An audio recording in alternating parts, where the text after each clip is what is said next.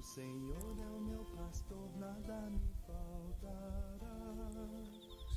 Deitar-me em paz em verdes pastos, me guia mansamente águas tranquilas, refrigera minha alma.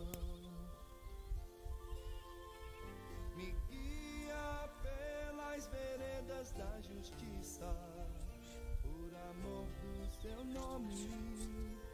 Me guia pelas veredas da justiça, por amor do seu nome. Ainda que eu andasse pelo vale da sombra da morte, não temeria mal algum. A paz do Senhor Jesus Cristo. Cajado me consolam. Mais uma.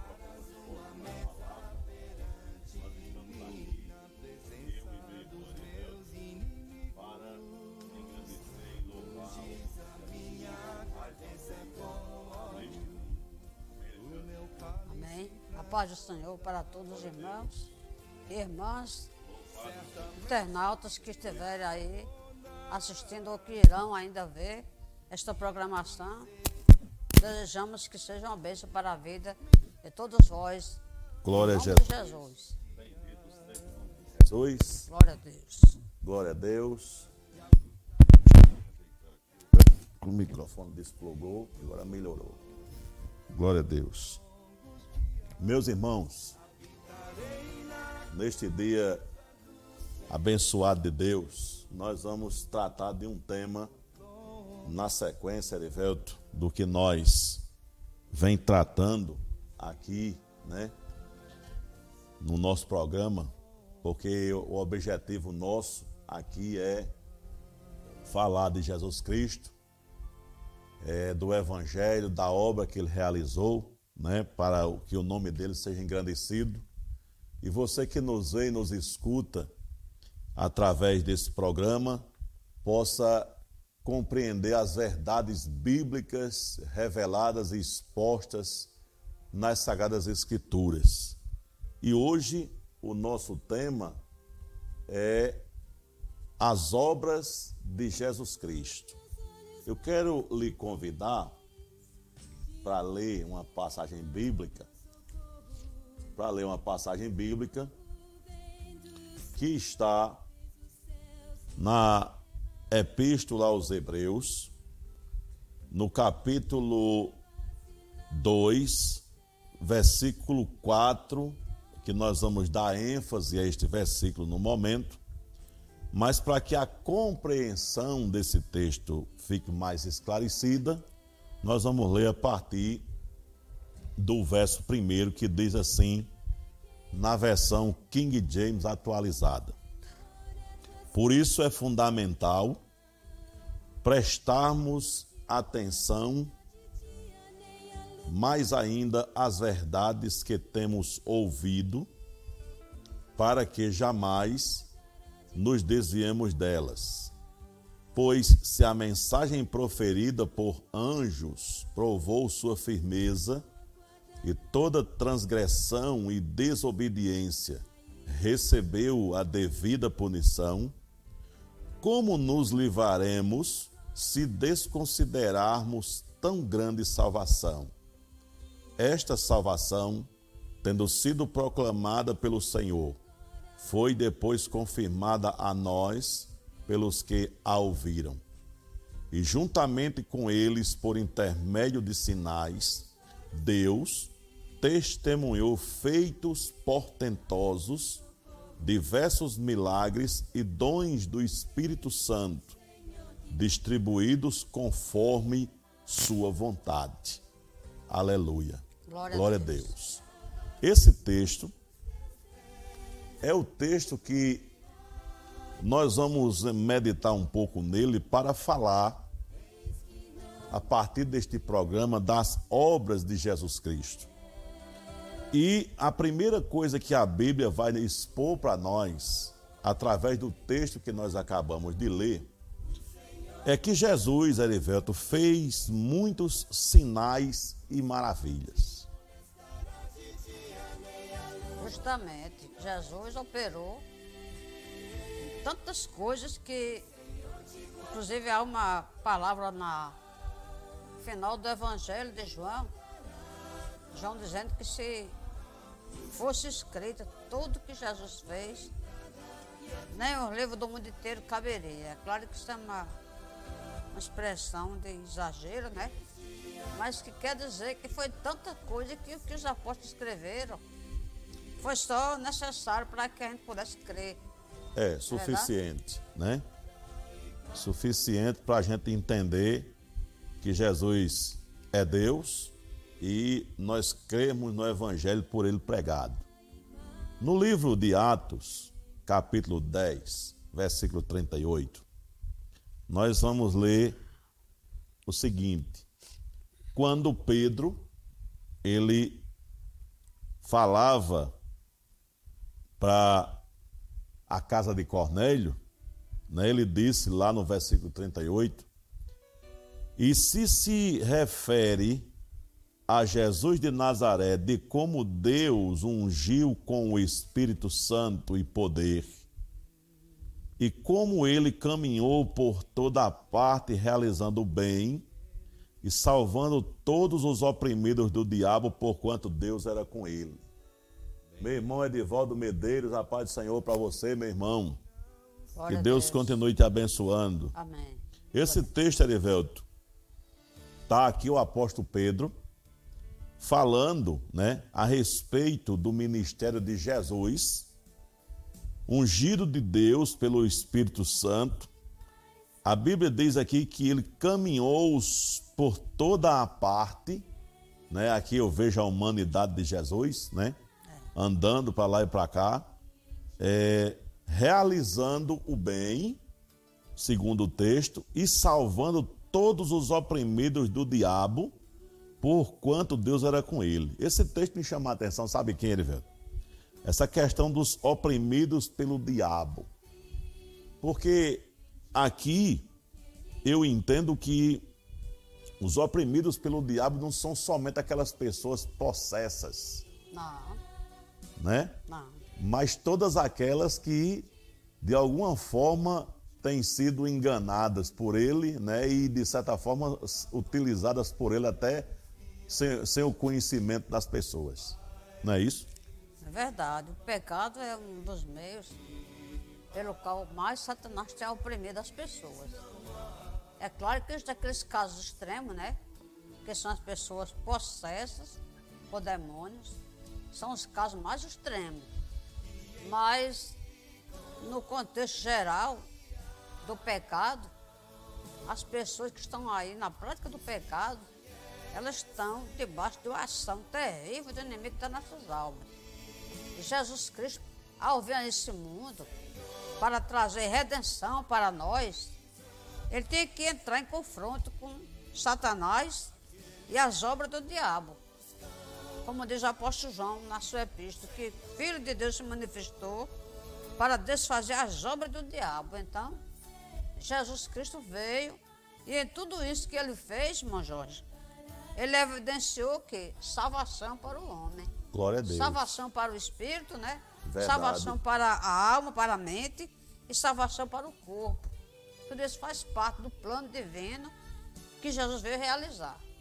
Então, quando o texto diz aqui, né, que ele caminhou por toda a parte realizando o bem e salvando todos os oprimidos pelo diabo, porquanto Deus era com ele, esse texto e o outro de Hebreus que nós lemos, ele fala sobre os sinais e maravilhas que Jesus fez. Né? Ele, como Deus encarnado, ele fez, ele operou esses sinais. E os sinais, eles servem para que o ser humano seja atraído a Cristo. Né? Os sinais, eles têm o seu objetivo a ser cumprido na face da terra. Eles servem para atrair a pessoa a Jesus Cristo. Então Jesus ele fez muitos sinais e maravilhas conforme o que nós já lemos. A Bíblia também fala, está escrito que Jesus ele curou, curou muitos enfermos, né? Muitos. A Bíblia de, em Mateus, eu convido você que é, abrir sua Bíblia em Mateus capítulo 9, 9, versículo 35. Esse texto ele é muito interessante, porque Mateus, ele, inspirado pelo Espírito Santo, Erivelto, ele coloca aqui para nós, né, na sua narrativa bíblica, inspirada, que Jesus ia passando por todas as cidades e povoados, ensinando nas sinagogas, veja só, ia passando, ou seja, Jesus era missionário itinerante, ele vivia viajando, né? E passando por todas as cidades e povoados, ensinando nas sinagogas, né? as sinagogas era o lugar de reunião que os judeus é, é, é, tinham construído para que houvesse reunião e, e, e a prática do judaísmo, já que o templo né, existia mais aqueles sacrifícios e tal, é, é, também acontecia, mas não era como no passado. E as sinagogas serviam para reunião né, de adoração. Então Jesus ensinava nas sinagogas, pregando as boas novas do reino de, do reino de Deus e curando todas as enfermidades e doenças. Quando o texto diz aqui, curando todas as enfermidades e doenças, isso fala das enfermidades das pessoas que apareciam na sinagoga para ser curada, né? Porque é. Jesus ele tem poder para curar. Glória a Deus. E eu creio que ele cura. Eu creio no que a palavra de Deus fala para mim. Jesus ele curou e ainda cura. Não está no passado né, o, o, o poder de Jesus é. para a cura. Por quê?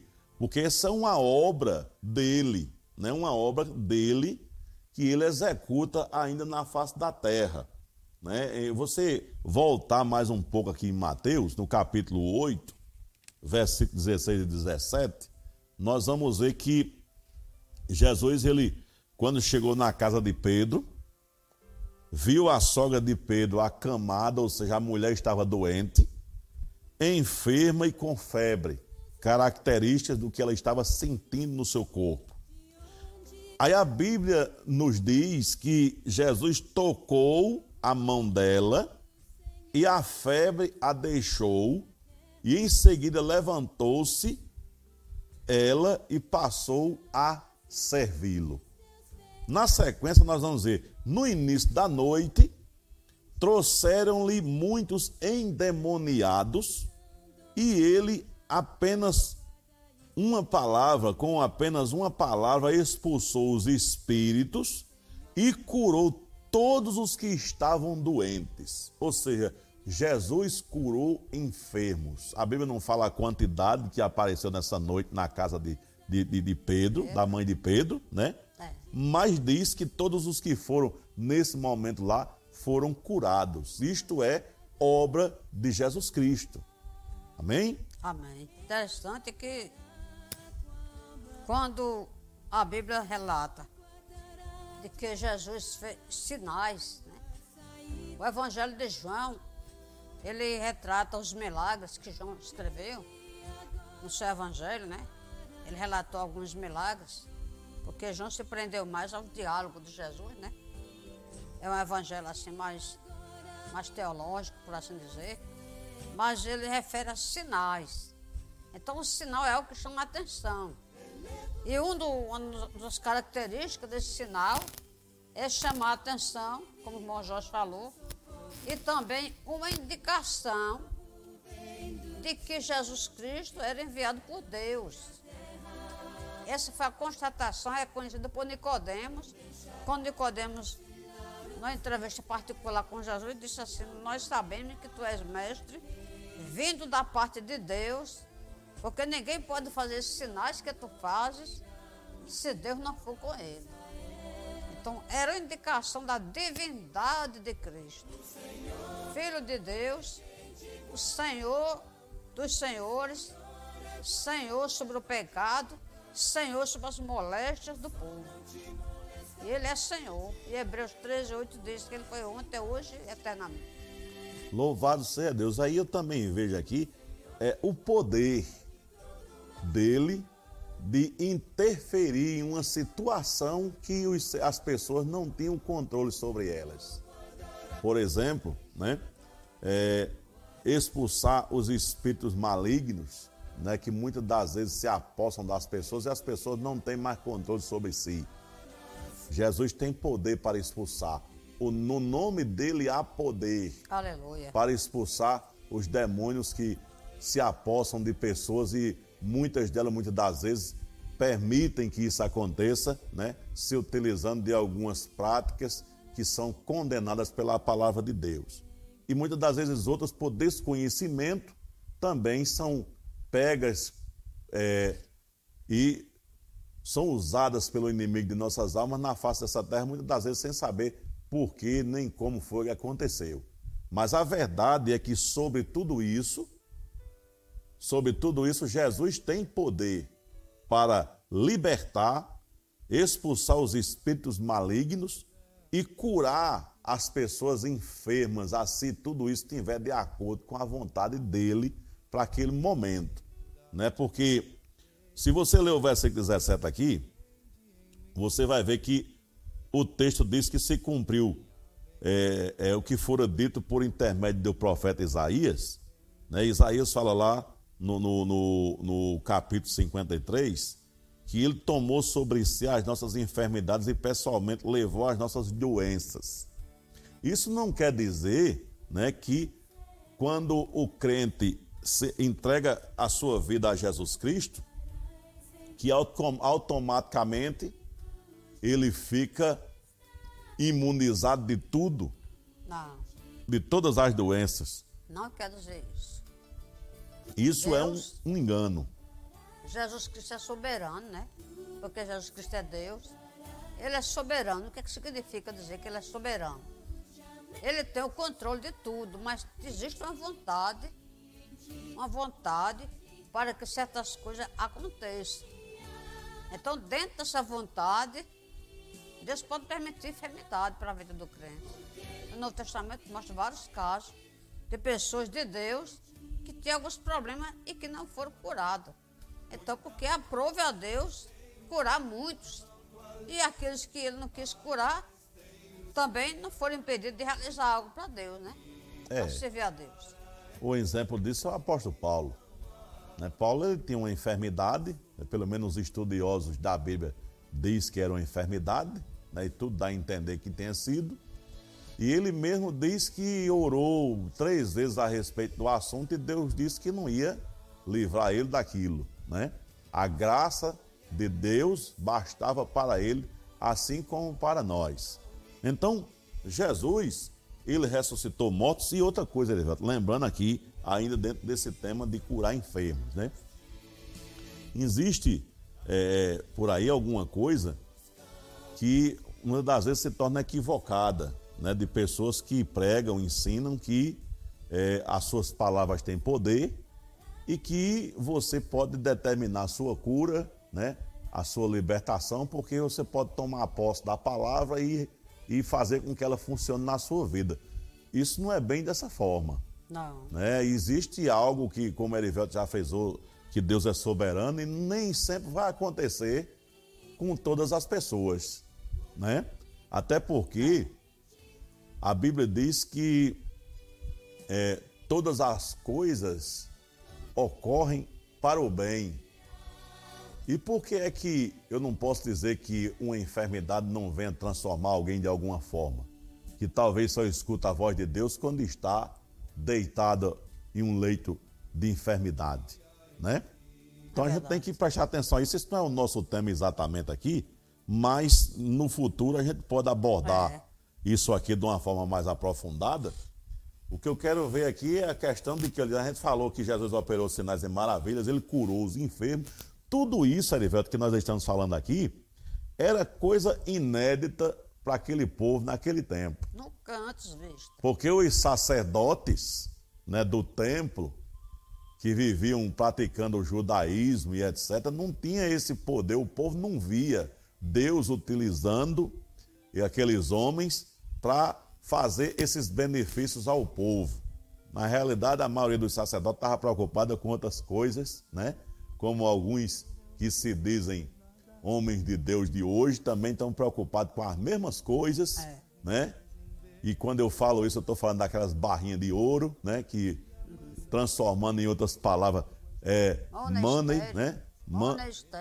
Monastério. É, né? monastério. Monastério, né? Muito bem. Monestério. Então tem gente que gosta de monastério, né? Aí o monastério é a busca incessante, se utilizando desta palavra aqui, É. para enganar os incautos, aqueles que estão desapercebidos. Vale a pena dizer aqui que Sim. Jesus ele deu poder para os apóstolos realizar as curas também, em nome dele, né?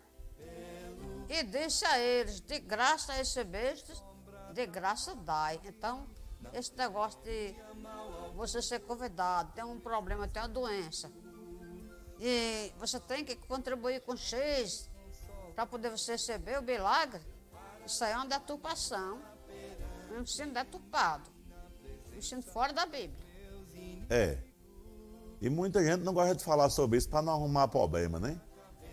Tem que deixar quietinho lá no canto. Mas a verdade é que tem muita gente enganando as pessoas e as pessoas crendo naquilo, porque muitas delas desejam, Erivelto, aquilo ali, elas não estão em busca, na realidade, de Cristo Jesus, mas do benefício que Jesus pode fazer é, em seu favor que eu não vou aqui condenar alguém que busca um benefício, mas o que o ser humano tem que procurar na realidade é a Cristo como Senhor e Salvador de sua alma. A partir do momento que o ser humano encontra Jesus e o recebe como Senhor e Salvador de sua alma, ele passa a ter a vida completada pela, por Cristo Jesus. E se for da vontade de Cristo curar essa pessoa de suas enfermidades, ele vai curar e acabou, porque ele é poderoso para fazer isso. E a maioria das pessoas que vieram a Cristo, ou foram levadas, né? Porque muitos estavam impossibilitados, paralíticos, cegos, com as próprias pessoas endemoniadas. Essas pessoas, a maioria, se tornaram seguidores de Cristo. Elas não foram só em busca do milagre, pelo milagre. Verdade, verdade. Né? É, Muitos foram. verdade. se tornar seguidor de Cristo. Porque a questão ali envolvida era além do milagre, além da cura física. Jesus fez aquilo ali para comprovar que ele era o Messias prometido, como Isaías profetizou, que o Messias ia trazer essas curas. Esse ministério de sinais e maravilha, mas o foco principal era a salvação. É verdade. Tá, hoje a gente vê, hoje não, já em tempos passados, é, já havia a tal da ênfase só nesse tipo de coisa, né? E a gente sabe que isso atrai muitas pessoas, porque a gente sabe que o mundo em si está enfermo, né? Em todos os aspectos da palavra, e que as pessoas mais, que eles mais desejam é se livrar dos problemas existenciais. Mas só que é, Jesus Cristo ele não veio ao mundo somente para livrar as pessoas dos seus problemas existenciais. Ele veio com um objetivo principal que foi morrer em nosso lugar, ser nosso substituto, para que nós pudéssemos receber o perdão dos pecados através dele e ter reatada a comunhão com Deus uma vez perdida por causa do pecado, né? Então esses sinais, essas obras que Jesus realizou, né? E eu falei até agora com o Erivelto sobre curar a enfermidade e sinais e maravilhas, eu quero falar aqui um pouco, Erivelto, sobre ressus- ressuscitar mortos, né? Que isso aqui encabula um bocado de gente, né?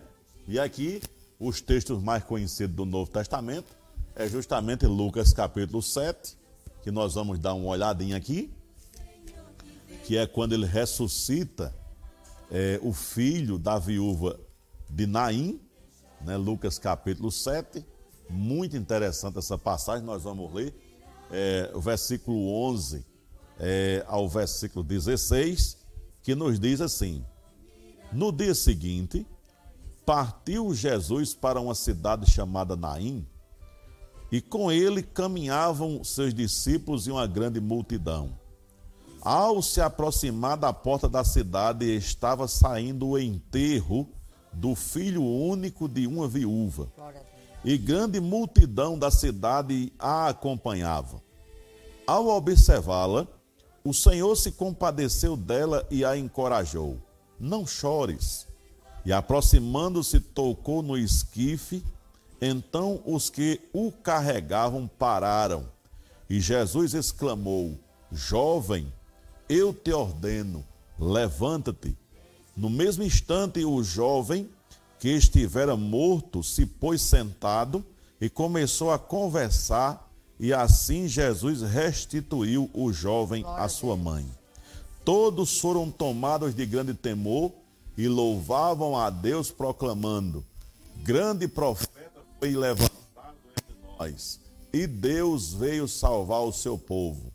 Estas notícias a respeito de Jesus circulavam por toda a Judéia e regiões circunvizinhas. Aleluia. Glória a Deus. Glória a Deus. Você imagina, Erivelto?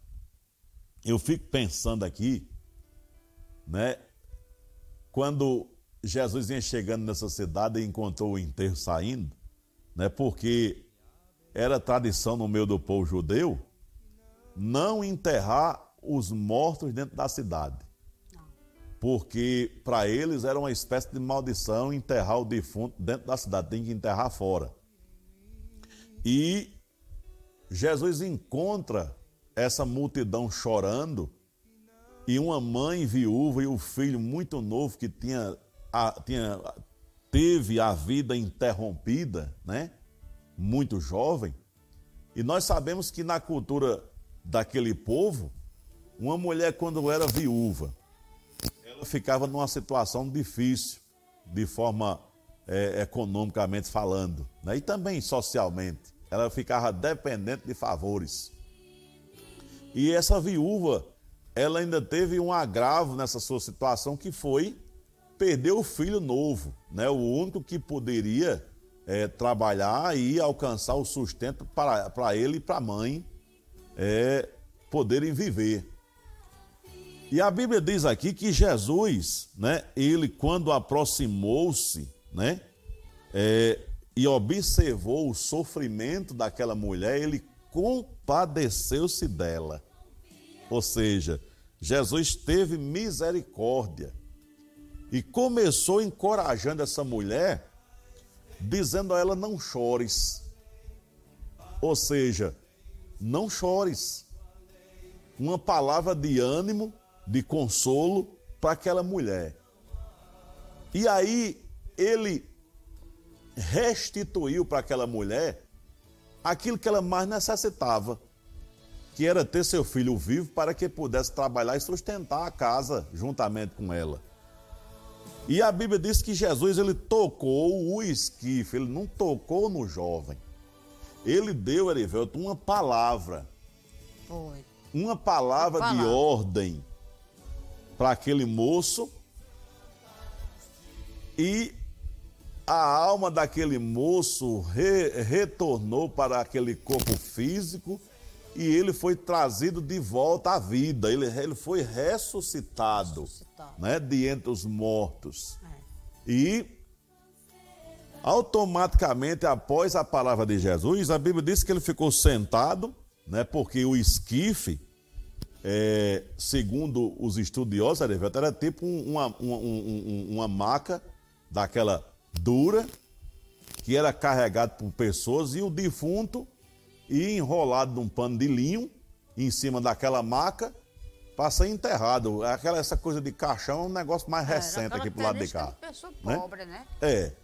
Então Jesus tocou na maca de madeira não tocou no corpo e deu uma ordem para que a alma dele voltasse e a vida retornasse ao corpo. Foi. No Novo Testamento há três milagres de ressurreição. né? É, um é esse aí, o filho da viúva de Naim, Sim, que estava morto há algumas horas. né? Eu não sei se lá naquele tempo tinha o costume de sepultar 24 horas depois, como aqui se faz em alguns casos, né? Mas o filho da Naim já tinha sido morto há algumas horas. O caso da filha de Jairo, que tinha morrido recentemente, há poucos minutos. E o caso mais emblemático, como costuma-se dizer, né? aquele mais poderoso, mais majestoso, mais impactante, que levou até o Sinédrio, que era a alta cúpula religiosa de, de Jerusalém, a tomar drásticas, energéticas medidas para matar Jesus. Foi a ressurreição de Lázaro. vamos ler um pouco sobre isso. Amém. João capítulo 11, é, versículo 41 ao 45. Deixa eu só localizar aqui. O poder de Cristo sobre a morte. Evangelho de Cristo. João, foi manifestado no Novo Testamento, né? Sobre várias coisas. O poder de Cristo sobre a vida, curando. Poder de Cristo sobre os demônios, expulsando ele dos corpos das pessoas. Poder de Cristo sobre a natureza, andando por cima do mar. Poder, de, poder sobrenatural de Cristo multiplicando pães e peixes. glória a Deus. E poder de Cristo sobre a morte. É trazendo verdade. de volta os corpos, no caso de lá já em decomposição, a vida. Imagine só isso aí que a gente vai, a gente vou ler aqui para a gente pensar um pouco. Versículo 40 já é bem, já no final do capítulo, né? Do capítulo 11, já toda a narrativa anterior que forma o contexto desse texto. A gente vai ver aqui que encorajou-a Jesus. Né? Jesus encorajou quem aqui, né? Jesus encorajou Marta. é, Marta, a irmã do falecido, né? E aí ela vai dizer para ele, no versículo anterior, 39, que já fazia quatro dias, né? Que ele tinha falecido e que já estava cheirando mal, ou seja, já estava em estado de decomposição, como Erivelto acaba de falar. E Jesus, a Bíblia diz no versículo 40, encorajando ela, ou encorajando-a, né? Eu não te falei que se creres verás a glória de Deus?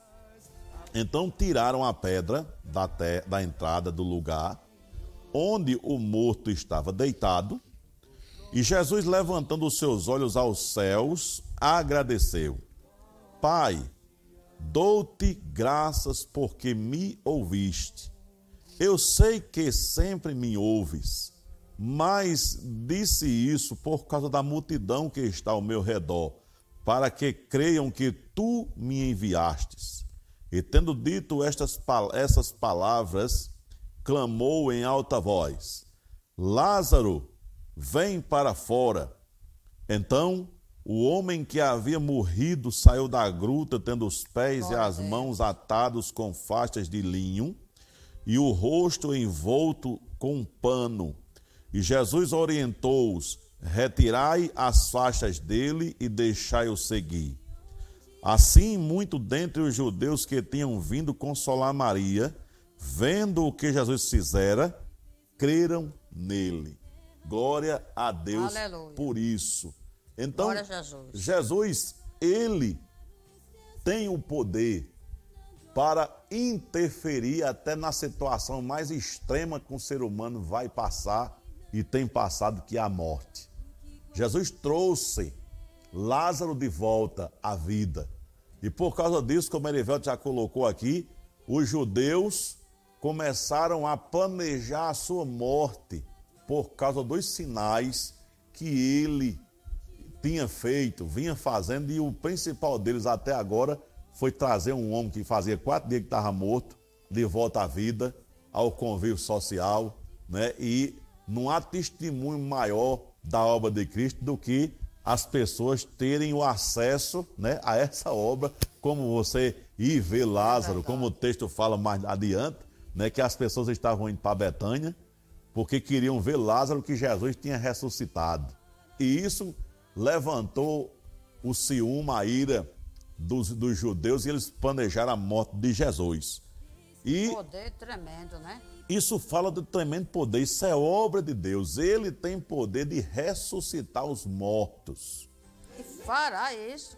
no Ele futuro. vai ressuscitar todos os É, mortos. glória a Deus. Muitos que já só está o pó. Só está o pó na terra. Mas Jesus é Deus Criador.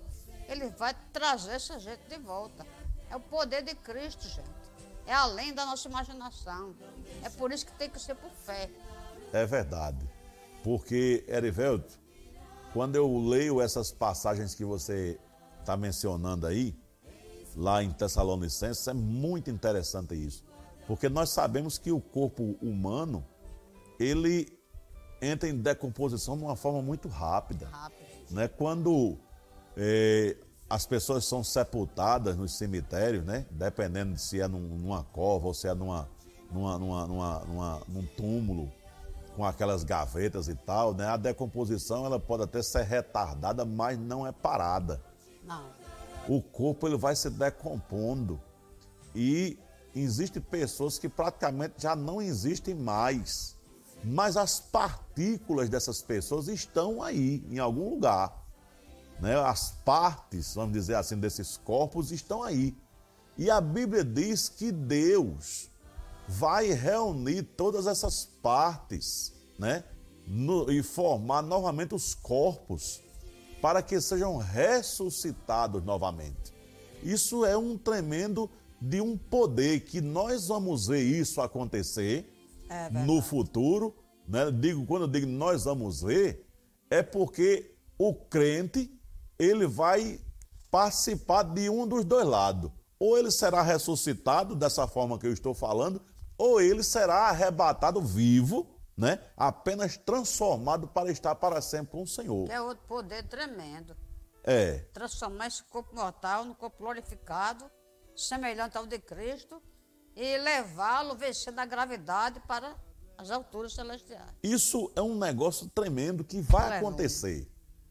A Bíblia mostra para nós que isso está mais próximo do que nunca imaginamos. Que é a volta bendita do Senhor Jesus Cristo Aleluia. para vir nos buscar. Então, Erivelto já falou de que Jesus acalmou tempestades, a gente já, já viu isso aí, está escrito em Mateus capítulo 8, versículo 24 a Poder 26 sobre a natureza. né, o poder sobre a natureza. A gente viu Jesus multiplicando o pão, né, em Mateus capítulo 14, o versículo 3 a 20. Ele fez tantos milagres que aí eu vou citar aquele texto que você citou no começo, de João 21, 25, né, quando ele diz: Nem ainda o mundo todo poderia conter livros que se escrevessem né, uma, uma forma de exagero para falar que Jesus operou muitas obras e maravilhas né, no meio do povo quando ele esteve aqui na terra. Mas a obra principal de Jesus, Erivelto, nós vamos tratá-la a partir do próximo programa. Deus né? quiser.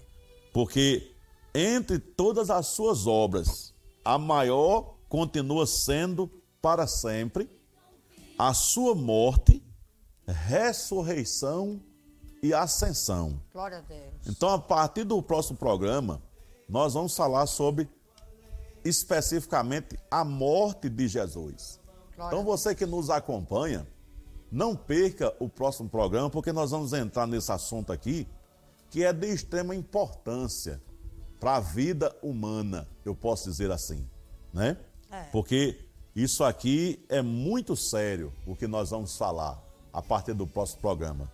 Então, que Deus abençoe você que esteve conosco, que vai nos assistir, vai nos ouvir através dos canais do YouTube, através dos nossos podcasts, através do Facebook, que a live fica gravada, e pedindo a Deus que Ele lhe conceda graça, que você creia na palavra de Deus e venha tomar uma decisão com relação a Cristo enquanto você tem oportunidade. Deus te abençoe. Que Deus ajude você a tomar essa decisão. Meu irmão Erivelto. Amém. A paz do Senhor a todos. Obrigado pela atenção dos que já viram e daqueles que vão assistir. E que os irmãos nos ajudem em oração para continuarmos nessa obra aqui. Nós fazemos com esforço, né, irmão Jorge? É verdade. Bom, Jorge tem feito um esforço para a gente levar esse programa ao ar com esse intuito de esclarecer. Esclarecer aos irmãos e ao povo em geral. Nós não estamos aqui buscando, querendo agradar ninguém, buscando com esse propósito de ser agradável. Nosso propósito é falar a verdade da palavra de Deus. Ai de que para muitos nos vejam com antipatia, por exemplo, certas verdades que são necessárias de ser ditas. Verdade. Deus abençoe a todos vocês. Orem por nós, nos ajudem em oração e que nós vamos nos encontrar no próximo programa, se Deus quiser. E não esqueça de orar pelo nosso país. Amém. Deus abençoe a todos em nome de Jesus. Em nome de Jesus.